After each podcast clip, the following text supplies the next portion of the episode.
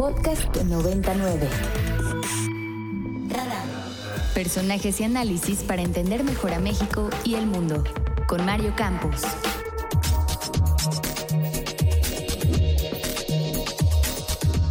Y como siempre es un gusto y un lujo tener aquí a Luis Miguel González, director editorial del Economista. Luis Miguel, ¿cómo estás? Muy buen día, gracias por tomarnos esta llamada. Encantado de estar, como siempre, el gusto es mío. Gracias, Luis Miguel. Oye, pues tocamos base contigo, por supuesto, para saber cómo, cómo debemos leer el anuncio de Citi de esta mañana, en el que anuncia eh, pues que va a colocar vía una oferta pública eh, el negocio del que anunció hace tiempo que se iba a desprender y que pues, se supone que hasta por lo menos el día de ayer estaba en negociaciones con Grupo México para vendérselo. Creo que creo que es imprescindible tomar en cuenta toda esta telenovela alrededor de Germán Larrea para explicar la decisión. Eh, desde mi punto de vista, el, en Nueva York simplemente cayeron en cuenta de habían perdido el control de la operación, evidente, con esto de que prácticamente la rey iba a decir si quería o no, que lo de la mañanera de ayer yo creo que también abonó y decidieron recuperar el control. ¿Qué es lo que va a ocurrir? Propiamente Banamex va a tener dos bancos en México. Uno era el plan original para banca patrimonial, banca, lo que llaman una especie de banca boutique. Y va a tener además el negocio de sucursales son 1.300 sucursales, 12 millones de clientes, casi 30 mil empleados. ¿Por qué? ¿Por qué es relevante el anuncio? Simplemente porque se pone fin a este proceso que empezó el año pasado, en el que originalmente Citi esperaba obtener 10, 12 mil millones de dólares y se había ido bajando el precio hasta tal punto que ya la venta no era atractiva. ¿Qué significa esto para eh, bueno, para Grupo México? Eh, literalmente pierde Germán la real oportunidad de volverse banquero, que yo creo que en un primer momento le era muy atractiva esta opción porque le implicaba diversificarse. Hay que recordar, es el mayor empresario en minería, es un es dueño prácticamente de la mitad del negocio de transporte carga en ferrocarril en México y aparecía esta, esta ventana de oportunidad en banca que como dijo ya el presidente, en México la banca es muy rentable para el que la sabe hacer. Y una cosa que creo que hay que tomar en cuenta, parece broma, pero uno de los perdedores es el gobierno que ya contaba con los impuestos de la venta. Claro, claro. Ayer el presidente le puso número a esa cifra y eran dos mil millones de dólares lo que el gobierno esperaba captar por impuestos. 40 mil millones de 38 mil millones de pesos que no, entra, no entrarán, digamos. A lo mejor le, da un váguido al presidente con esto. Luis Miguel, de acuerdo.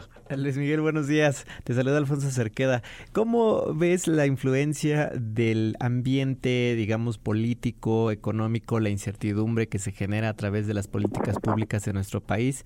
Eh, ¿Cómo influyó esta situación en la decisión que toma City Banamex? Eh, buenos días, Alfonso. Creo que eh, se notó mucho más en el, vamos a decir, en el en el descarrilamiento, ahora sí valga la expresión, de la negociación con Germán Larrea. De estar muy, muy cerca, se cae. Hay que decir, incertidumbre eh, no necesariamente es una condición que los empresarios desconozcan. y creo que mucho de lo que pasó, según trascendía, era para Germán Larrea era muy importante negociar la compra del banco en términos que él pudiera, digamos, manejar.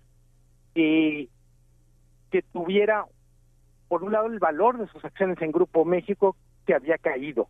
Por otra parte, había ciertas cosas en Banamex que él quería literalmente descremar. Por ejemplo, los, las controversias con oceanografía, que no hay que perder de vista, también tiene que ver con la forma en que funciona nuestro sistema legal y pues simplemente dejó de tener sentido para ambas partes. No necesariamente es una mala noticia. Creo que lo único que es muy relevante es por la por el tamaño de Banamex, por el número de clientes, son 12 millones de clientes, son 30 mil empleados. Creo que lo más importante en las próximas horas, en los próximos días, es que los mensajes sean de certidumbre para los clientes y, para los empleados.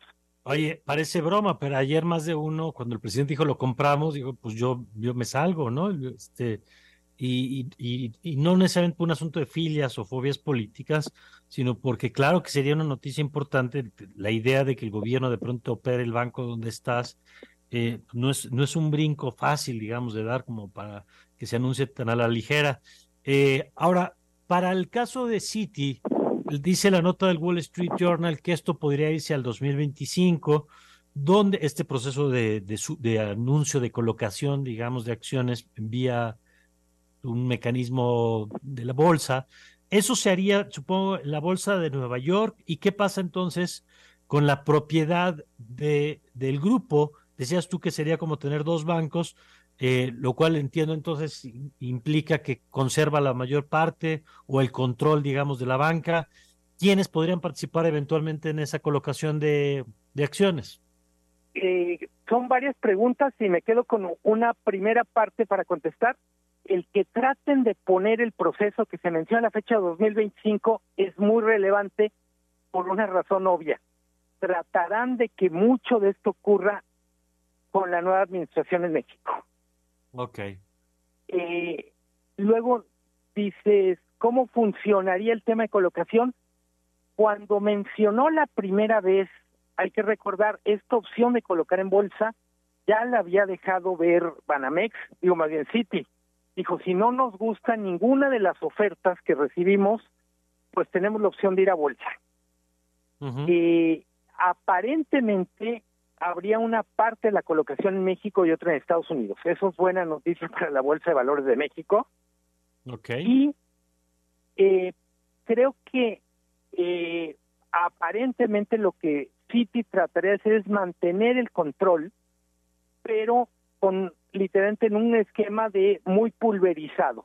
Hay que recordar, por ejemplo, en Santander, la familia Botín no es que tenga el 50, el 60% de acciones, tiene si no recuerdo mal, entre 2 y 3%, y es la familia que propiamente toma las mayores decisiones del banco.